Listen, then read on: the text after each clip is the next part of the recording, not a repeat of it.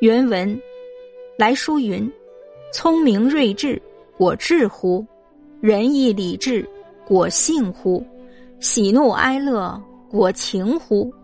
私欲客气，果一物乎？二物乎？古之英才，若子房、仲舒、叔度、孔明、文忠、韩范诸公，德业表著，皆良知中所发也。”而不得为之闻道者，果何在乎？苟曰此特生智之美耳，则生之安行者，不欲于学之困勉者乎？愚者翘云：为诸公见道偏则可，为权无闻，则恐后儒崇尚寄诵训诂之过也。然乎否乎？性一而已。仁义礼智性之性也，聪明睿智性之智也，喜怒哀乐性之情也，私欲客气性之弊也。智有清浊，故情有过不及，而必有浅深也。私欲客气一病两痛，非二物也。张、黄、诸葛及韩、范诸公，皆天智之美，自多暗合道妙，虽未可尽谓之之学，尽谓之文道，然亦自有其学为道不远者也。使其文学之道，即一傅周昭矣。若文中子，则又不可谓之不知学者。其书虽多出于其徒，亦多有未事处，然其大略，则亦居然可见。但今相去辽远，无有得然凭证，不可悬断其所知矣。译文：来信写道：“聪明睿智的确是人天生的资质吗？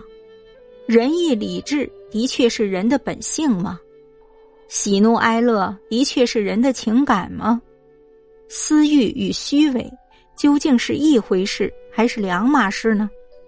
古代许多伟大的人物，诸如张良、董仲舒、黄宪、诸葛亮、王通、韩愈、范仲淹等，他们功德卓著，其中他们的良知起着决定性的作用。然而又不能讲他们是通晓道的人，这是怎么回事？若说这仅是他们天生的资质好，那么生之安行的人岂不比学之力行、困之免行的人更好吗？我以为说他们所见的道不完全还可以，说他们完全不通晓道，大概是后世儒生因推崇寄诵训诂，对他们产生了错误的看法。我们这种理解是否正确呢？性唯有一个，仁义礼智是人性的本质，聪明睿智是人性的资质，喜怒哀乐是人性的情感，私欲虚伪是人性的障蔽。资质有清浊之分，因此情有过与不及，而蒙蔽，而蒙蔽也就有了深浅之别。私欲和虚伪是一种病，两处痛，并非两回事。古代的张良、董仲舒、诸葛亮、王通等人，天资极佳，自然与神妙的道多有符合。虽不能说他们是完全闻道之学的人，但是他们也自有其学与道相隔不远之处。如果他们完全闻道之学了，就成为伊尹复说。周公招公了，比如文中子王通，不能认为他是不知学的人。他的书虽大部分出自于他门人弟子之手，也有很多错误的地方，但也能看出其大概。只是时代相隔久远，今天没有确切的凭证，不能妄断他的学与道到底达到了什么火候。